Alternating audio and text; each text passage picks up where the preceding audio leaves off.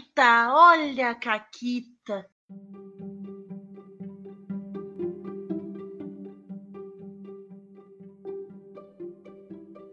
Olá, amiguinhos da quarentena. Aqui quem fala é a Paula e comigo tá a Renata. Oi, Renata. Oi, Paula, tudo bem? Tudo bem. E hoje nós temos uma caquita coletiva. Mas antes da caquita, eu já vou fazer um aviso de final no começo.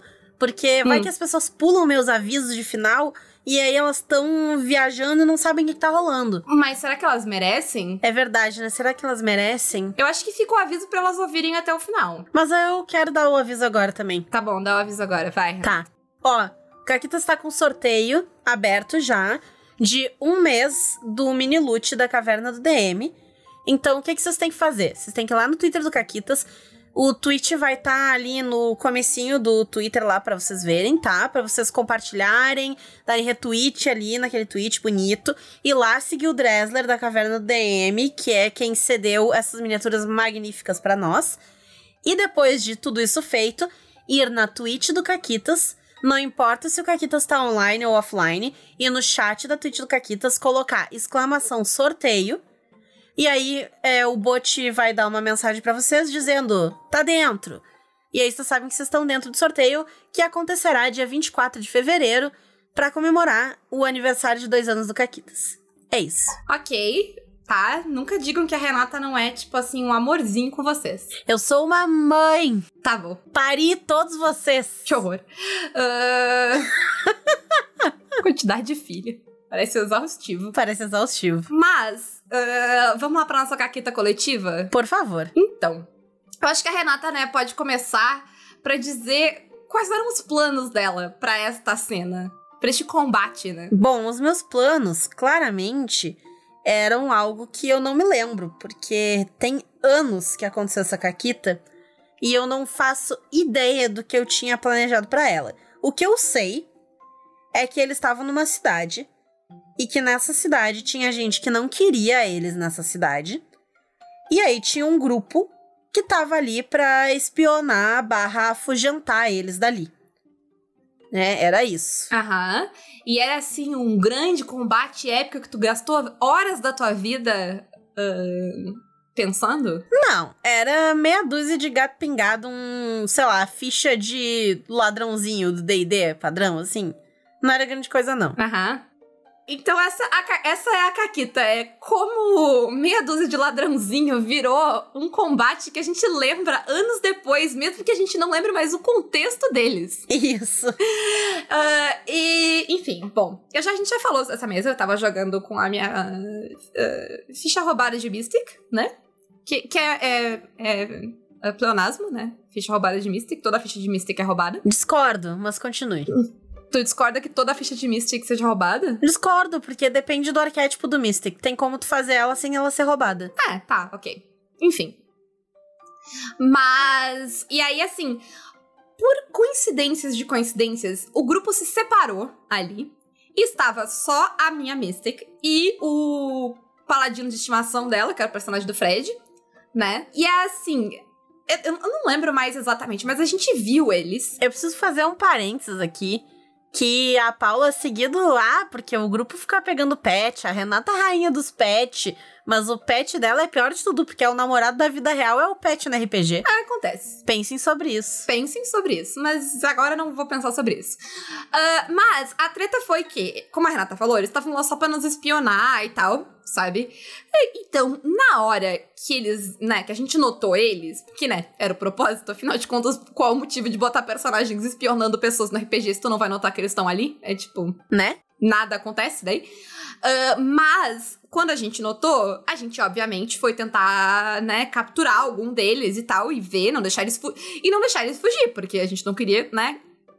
Se alguém tá te espionando, é é de, é de teu interesse que eles não contem que eles espionaram pra ninguém sempre. Exato. Só que eles iam fugir, nós éramos só dois, né?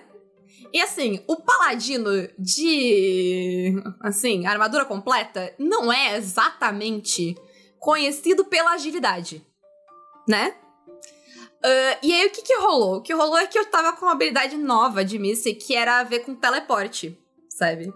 E aí, o combate virou uma coisa incrível, que era os ladrãozinhos tentando fugir, e a minha personagem teleportando loucamente eu, o paladino e trazendo, uh, tipo, o, o ladrãozinho corria e eu puxava de volta, trocava de lugar com ele, sabe? Isso. O, o paladino tinha magia de teleporte com bônus action também. Porque o esquema, o esquema da tua magia é que tu podia trocar de lugar com alguém. Tipo, a pessoa fazia um teste e tal, e se ela falhasse, ela trocava de lugar contigo.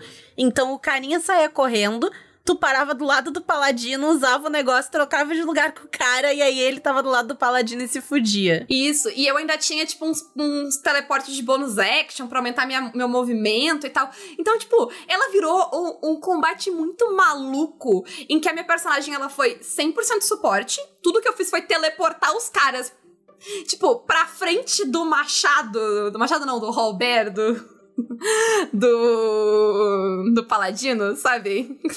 que é que o Paladino não É. pode nem se mexer, colocar ela na frente, assim. Só deixa cair, deixa cair. É, e aí. ah, ficou um combate muito legal. Eu me lembro muito desse combate, assim, sabe? Porque ele.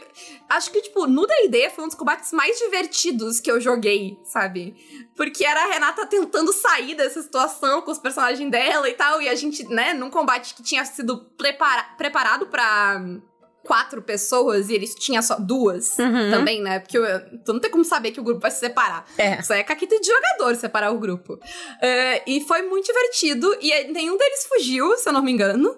E a gente conseguiu capturar, descobrir, né? É, é, acho que, acho que nenhum O fugiu. que, que eles estavam fazendo ali ah, e tal. E foi excelente, sabe? E não foi nem no preparativo que esse, esse combate foi diferente. Porque hoje a gente vai falar disso, né, Renata? A gente vai falar de, de como.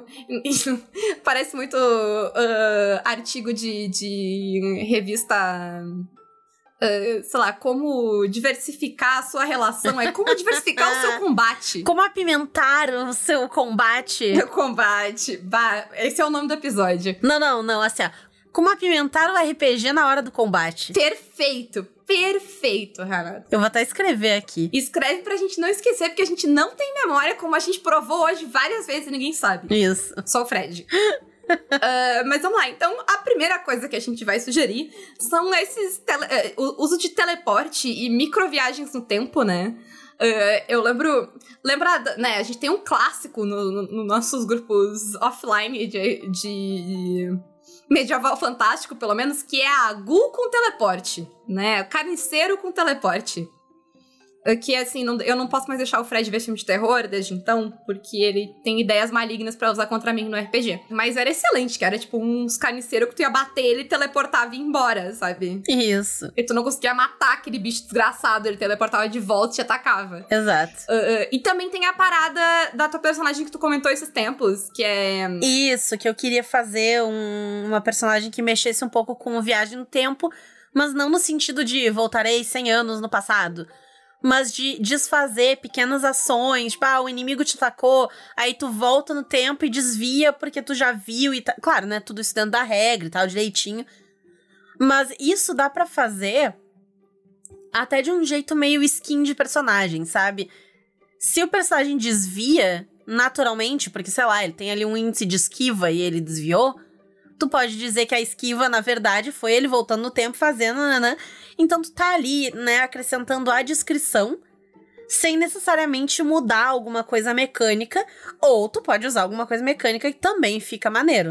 É, eu vi item ah, homebrew que faz isso, assim. ah, mas eu imagino que deva ter.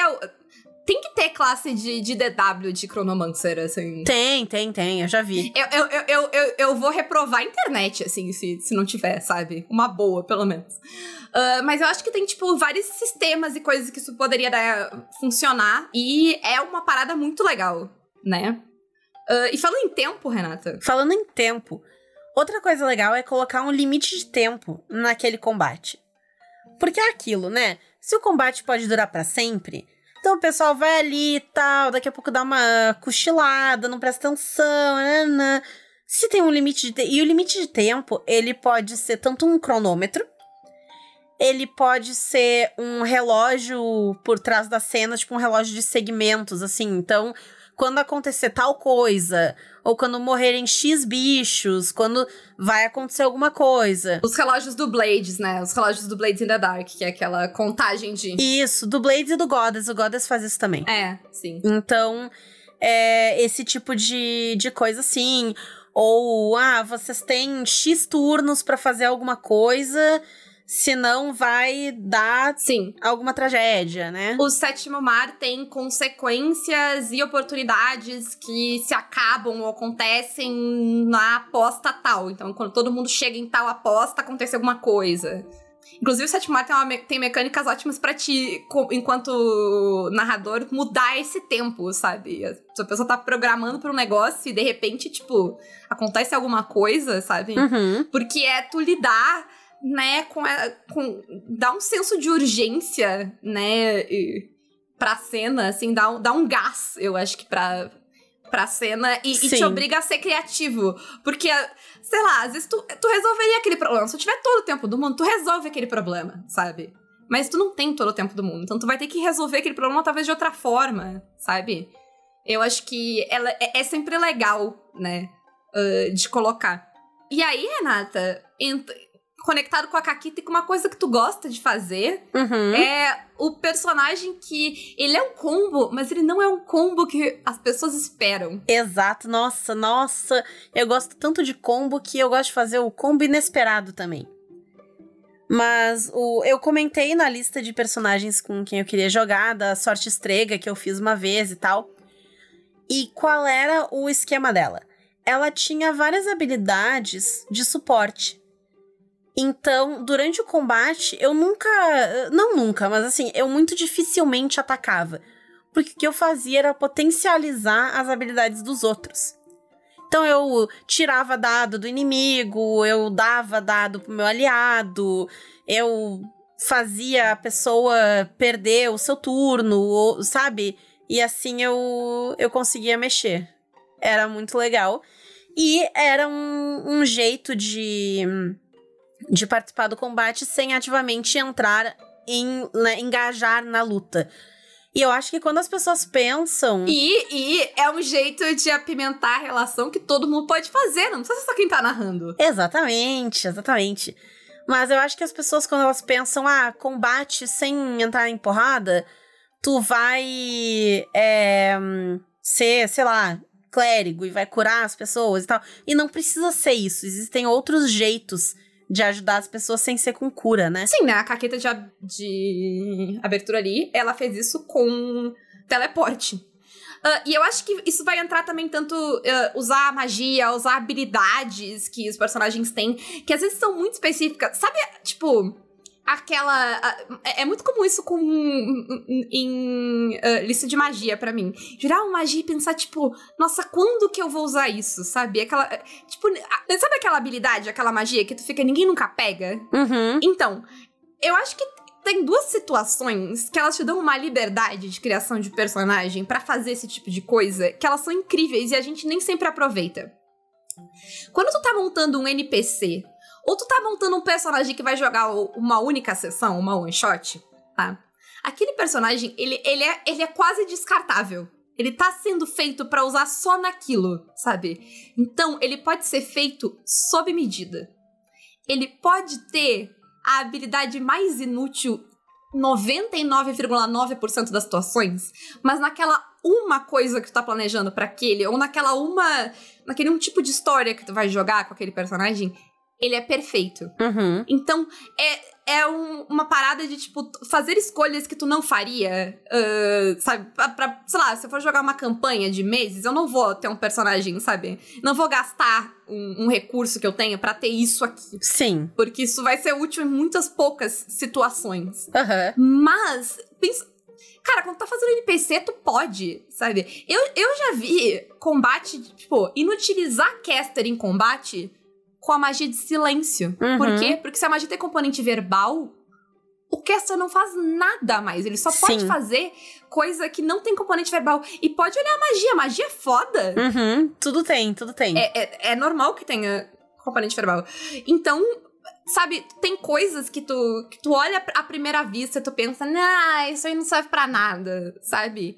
Mas quando tu começa a pensar e tal, eu acho que, tipo, usar essas coisas de forma criativa, sabe? Usar, usar o que tu tem na tua ficha. Uhum. E quando tu tá planejando, porque assim, se tu vai te dar o trabalho de planejar, né, e montar um NPC, uh, já pensa, tipo, como. Eu, quando eu planejo o NPC pro sétimo mar, eu, eu uso NPC de sétimo mar pra pegar vantagens e virtudes e ubres que eu não vou pegar pra personagem, porque elas queimam muito rápido, sabe? Pra um personagem Uhum. que eu vou jogar há muito tempo. Mas no NPC, elas são lindas e maravilhosas, entendeu? Porque elas funcionam. Se eu, se eu pegar um personagem duelista, eu vou pegar a habilidade. que Vou pegar coisa de maximizar o dano, sabe? Que é pra poder fazer aquele NPC que vai saltar e vai dar uma espadada que vai ficar todo mundo tipo, meu Deus! Que cara, sabe? O que, que esse cara tá fazendo? Sim. E se eu quero fazer um ricaço influente, eu vou pegar. E eu acho que, tipo, tu pode ser muito específico quando tu tá criando NPCs, porque eles são pertinentes àquela uma cena ou aquele um arco. É, né? Não é pra ser um personagem que vai acompanhar o grupo, né? Isso, isso tá fazendo um NPC por um combate, sabe? Tu pode criar ele com uma única estratégia que vai ser pertinente àquele Aham. combate. Que vai fazer o que ele. Vai dar um diferencial pra aquele combate, sabe? Mas vai servir ali. E aí vai entrar outra coisa. Que tu vai combar isso com o quê? Com o terreno, né? Onde tu tá. Isso. Porque imagina que legal, tá? Vocês entram num um salão que é cheio de armas e relíquias e objetos e tal. Quase que um tesouro de um dragão, assim, da vida. E aí as pessoas, né, enchem os olhos de, de ganância e vão querer meter a mão e pegar os negócios e tal. E aí eles começam a notar que aquilo ali tá tudo meio caindo aos pedaços, tá velho, tá enferrujado, não, não presta. E aí, quando eles puxam um negócio, desaba daquela pilha, e embaixo tem um monstro da ferrugem. Que tá, assim, num nível, né? De. Tá, tá ali, fez a festa. Fez a festa, entendeu? Ele tá ali há anos, ele tá. Então, tá gigante. Ele tá gigante, exato. Então, sabe, tu, tu coloca algo que é pertinente. Porque uma coisa é, sei lá, ah, tem morcegos pra tu enfrentar nessa sala. Ok, não tem problema enfrentar morcegos. Mas fica mais divertido pra história se faz. eh, se tem essa conexão, sabe? Se faz um pouco de sentido dentro desse. dessa pequena. dessa bolha narrativa que vai ser esse combate. Sim, e tanto, tipo, e usar mesmo elementos, né? Eu, eu, eu lembro, eu sempre tento. eh, principalmente quando eu narrava coisas que eram, tipo, com combates mais estratégico, tipo DD, assim, de pensar, sabe, mapa da sala pra ela ser estratégica, sabe? Eu, eu sempre penso que, sei lá, não adianta nada botar um cubo gelatinoso numa sala gigante. Ele. Uhum. Ele é lento, as pessoas podem Coitado, ele é patético. dar 30 voltas ao redor dele e sair correndo, né? É, fica tipo, sabe, sabe a criança cutucando e correndo em volta? Isso. É, sabe? E aí tu pode, tipo, bolar, né? Com, tipo, tu pode usar o ambiente, né? Tu pode estar debaixo d'água, tu pode estar no ar, tu pode estar, sabe, em cima de alguma coisa, pode ter alguma coisa escondida, inesperada, pode ter armadilhas ali, não armadilhas, sei lá, tu aperta um botão e salta uma flecha na tua cara, sabe? Uhum. Pode ter armadilhas que vão, sei lá, fazer a sala se comprimir em cima de ti, né? Jogar uma pedra gigante que vai sair correndo atrás de vocês. Tudo isso é a dungeon do Spellcore. Ah, Isso. O, o chão que começa a cair, os pedaços do chão e tem que sair correndo, ou que só pode pisar em certos certas placas do chão porque as outras desabam e quebram tudo. E sabe o que eu mais gosto em combates, Renata? É tu ter muitas coisas pra resolver e não ter um único foco, sabe? Sim, porque isso aí eu acho que o, o pessoal que narra, né, um, um pouco mais de tempo, principalmente jogos que usa grid e tal, tipo D&D, que não adianta tu ter um único inimigo, né, porque vai todo mundo pra cima daquele inimigo, ele não vai durar. O ideal é ter um ou dois inimigos mais fortes, outros menorzinhos, um pouquinho mais fracos e tal, mas não só isso né? Tu colocar mais coisas, tu colocar que, sei lá, tá caindo meteoro. Ou que tá vindo uma chuva ácida. Ou, sabe? É assim. Sim, tu ter outras coisas. Pode ter coisas do cenário, pode ter armadilhas, uh, pode ter desastres naturais, como a Renata falou. O sétimo mar tem uma mecânica muito legal de desastre natural, porque ele funciona. O desastre natural vai funcionar como um vilão, assim, sabe? Mecanicamente. Vai ter turno, vai ter aposta, mas ela serve para tipo, fazer chuva, entendeu? Tu pode causar um problemão com uma tempestade no sétimo mar, porque, sei lá, tu tá. É, um, é dois navios se enfrentando num super combate, sabe? Mas tem chuva, tem raio caindo, vai destruir o teu mastro, vai, sabe, vai utilizar teus canhões, vai derrubar a gente da tripulação na água. E aí? E. Eu acho que, tipo, essa ideia de, de jogar com várias coisas, sabe? Porque daí também o, motivo pelo qual eu gosto, enquanto. Principalmente quando eu tô jogando, é que eu tenho coisa diferente para fazer, sabe? Sim, exato. E aí o grupo não precisa ter aquilo de ah, meu boneco é inútil aqui porque eu não ataco. Eu fiz uma.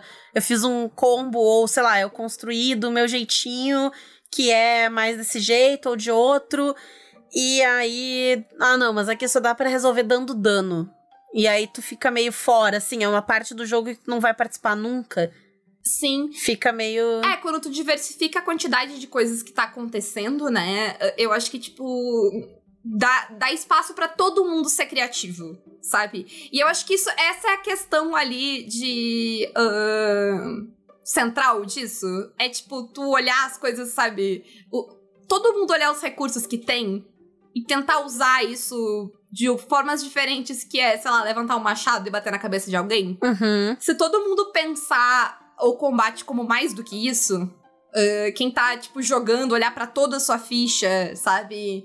Quem tá. Uh, ou, ou, sei lá, ideia, às vezes não é nada a ver com a tua ficha. Principalmente dependendo do sistema que tá jogando, não precisa. Uhum. Às vezes tu vai resolver o. Lembra, teve um, um a gente tava numa sala de espelhos no sétimo mar e tinha um combate que era meio mental, porque a gente tava vendo Sim. os nossos doppelganger, e eu quebrei os espelhos todos. E aí resolveu, uhum. O combate. Eu acho que, tipo, esse tipo de coisa, sabe, que dá para pensar e sair do, do, da. sair da rotina. Eu acho que, que é o, o, uma coisa legal, sabe? Sim. Fica diferente e fica bom né? E tem vários sistemas que trazem esse tipo de, de recurso, né? Sistemas tem, que são tem. mais narrativos, tipo. PBTAs vão te dar essa possibilidade porque tu vai narrar muito livre o que tu tá uhum. fazendo e as consequências disso. O Sétimo Mar tem recurso de vilão, de cenário. O, sabe o, o City of Mist? Ele te permite fazer um lugar que é um portal. Sim. Uhum. Eu fiz uma casa que era tipo a casa do Esqueceram de Mim, assim. e o lugar ficava trolando eles enquanto eles tentavam resolver o problema, sabe? O lugar Uhum. ficava trocando de lugar, fazendo, pegando peça neles. Sim. No, no Tordesilhas tem um monte de efeitos naturais mágicos dentro do sistema.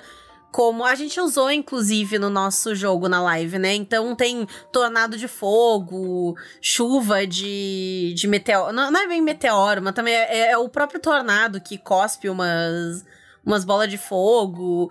Vai, eh, tem é, coisa antigravitacional, se não me engano, também. Então o troço começa a voar.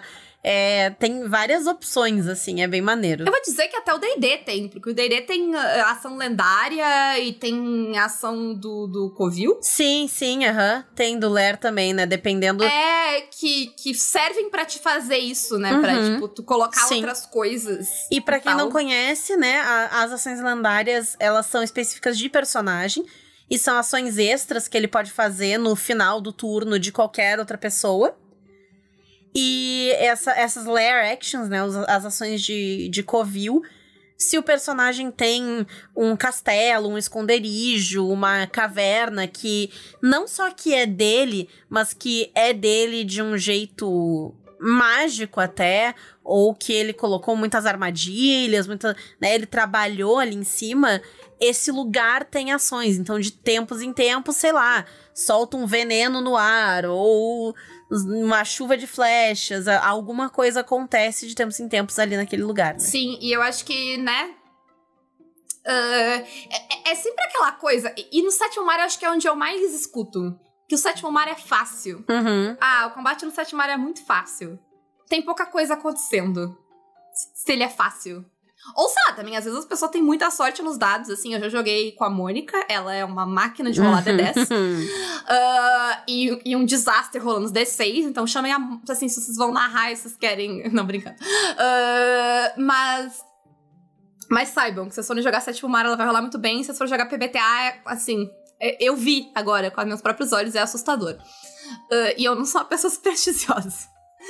Mas eu acho que, tipo, essa ideia de ter várias coisas acontecendo, ela vai tornar, tornar a cena mais legal, sabe? Do que aquela coisa que tem um bichão parado no meio e todo mundo bate nele uma vez por turno, sabe? Uhum. Fica, fica monótono, né? É, fica... exato. Fica previsível. Então, quando tu tem alguma coisa extra, alguma coisa diferente, de repente algo que vai começar depois que eles já estão no combate, algo que vai vir um pouco mais pra frente, acaba sendo um negócio que eles não estão esperando. E aí, né, os jogadores vão ficar, opa, peraí. Se teve esse negócio agora, pode ter um negócio mais pra frente. E eles não necessariamente vão saber Sim. o que que vai ser, quando que vai ser, Uhum. né? Porque tu pode, muitas vezes, esse tipo de recurso tu escolhe quando tu usa. É, ele não é necessariamente, ah, todo turno ou toda rodada. Mas ele vai ser quando tu quiser, X vezes, acontece cinco vezes durante o combate, sei lá. E aí tu distribui essas cinco como tu quiser. Pô, eles não sabem de onde é que vai vir, quando vai vir Sim. e tal. Cria um clima de tensão e faz com que eles prestem mais atenção ali também, né? E outra coisa que eu tava pensando agora, e aí vai fechar bonito com a Kakita no inicial. Quantas vezes jogando, e na minha. Tipo, todo tempo jogando, eu fiz isso muito poucas vezes, sempre foi muito legal. Vocês, enquanto jogadores, combinaram ação, tipo, usando os poderes uns dos outros pra, tipo, fazer ações conjuntas. Usar a atuação pra bufar do outro, atacar junto, Sim. fazer uma estratégia junto. A gente tava comentando essa semana sobre que eu acho Dias de Futuro Esquecido um filme bem mad dos X-Men, mas eu adoro a cena que eles lutam todos juntos com seus poderzinhos. Aham. Quantas vezes vocês tiveram cenas assim Sim. em RPG, sabe? Inclusive, isso me lembra que o jogo do Avatar, que saiu só em playtest, né? Ele tem mecânica assim já no playtest. Uma das, das posturas de batalha que tu pode ter é de auxiliar alguém. E aí tu descreve, tu pode construir alguma coisa ou dar algum suporte, alguma... É bem maneiro, assim, ele tem vários recursos. Tá aí um jogo legal pra quem tiver é, querendo ideias de como fazer coisas diferentes e tal no combate, tudo. O combate do Avatar, apesar de eu ter minhas picuinhas com ele, ele faz essas coisas muito legais de usar o ambiente. Tu pode criar, eh, digamos que tu seja um dobrador de fogo. Tu pode incendiar um monte de coisa, derramar 40 litros de óleo ali pelo lado, e aí tu tá potencializando a tua dobra de fogo. Mas aí chega um dobrador de água e usa a ação dele pra apagar e tacar ali água nesse fogo tudo, e aí tu perdeu o teu bônus, sabe? Porque ele te tirou, então dá pra mexer bastante, assim, com o ambiente, com o outro, ajudando o amigo, atrapalhando o inimigo. É bem massa, ele tem muito recurso bem estratégico, assim, pra isso. E é isso? Era isso. Olha aí, gravamos dois caquitas curtinhos. Muito bom. É sempre incrível. Sempre incrível, Sempre um prazer. Da, da, da editora. né? E quem quiser saber mais dos nossos caquitas curtinhos, dar ideias de caquitas curtinhos, por favor, dê ideias. A gente até aceita ideias de caquitas não tão curtinhos, desde que eles não passem de uma hora. E vocês podem entrar em contato com a gente, então, pelas redes sociais, principalmente no Twitter, Caquitas Podcast, também estamos no Instagram. E vocês podem se tornar apoiadores do Caquitas pelo Apoia-se, PicPay ou Padrim, ou então pelas nossas lojas parceiras, a Representarte Design Editora Chá com cupom CAQUITAS, a Retropunk com cupom CAQUITAS10, a Forge Online com cupom CAQUITAS5 e a Caverna do DM clicando pelo link aqui na descrição do episódio, ou então usando o cupom CAQUITAS na compra do mini loot. E lembrem-se do aviso do começo do episódio, que tá rolando um sorteio da Caverna do DM. Então vão lá no Twitter, deem RT no Twitch, sigam a Caverna do DM, sigam o Dressler e vão lá na Twitch do Caquitas, twitch.tv barra Caquitas Podcast e joguem no chat ponto de exclamação sorteio. Tudo junto, exclamação sorteio. E aí o bot vai dizer, tá dentro. E aí vocês sabem que tá dentro. É isso aí. Ah, e o sorteio vai ser, né, 24 de fevereiro. 24 de fevereiro. E eu quero saber de vocês, o que que vocês já, que coisa legal que vocês já fizeram para tipo transformar um combate que seria sem graça, chato, numa coisa tipo memorável. E assim, também, não tem nada de errado com combates esquecíveis, tá, gente? Nem todos os combates precisam ser memoráveis. Até porque ninguém tem memória para isso, mas hoje era É verdade, sobre é apimentar os combates. Hum. Então, como vocês apimentaram o combate de vocês? É isso. Como a gente fez umas referências. é, isso foi no episódio anterior, mas foda-se. A gente fez umas referências de Vingadores. Eu vou terminar com uma piada de Vingadores que eu vi muito boa. Hum. que era a o Visão, ele chega pra Wanda e ele diz que ele quer apimentar a relação. E aí ele convida ela pra ir pro quarto.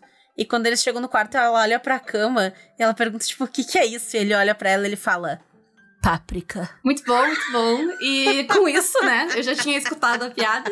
Então. Mas espero que vocês tenham rido aí. Beijo pra vocês e tchau. Nossa, o jeito que tu trata a minha piada com descaso, com ódio. Espero que vocês tenham rido. Claro que todo mundo riu da piada excelente, tá? Tá? Não, não foi uma piada, mas eu já tinha escutado. O que, que eu posso fazer? Ah, e então. ah, tchau. Tchau.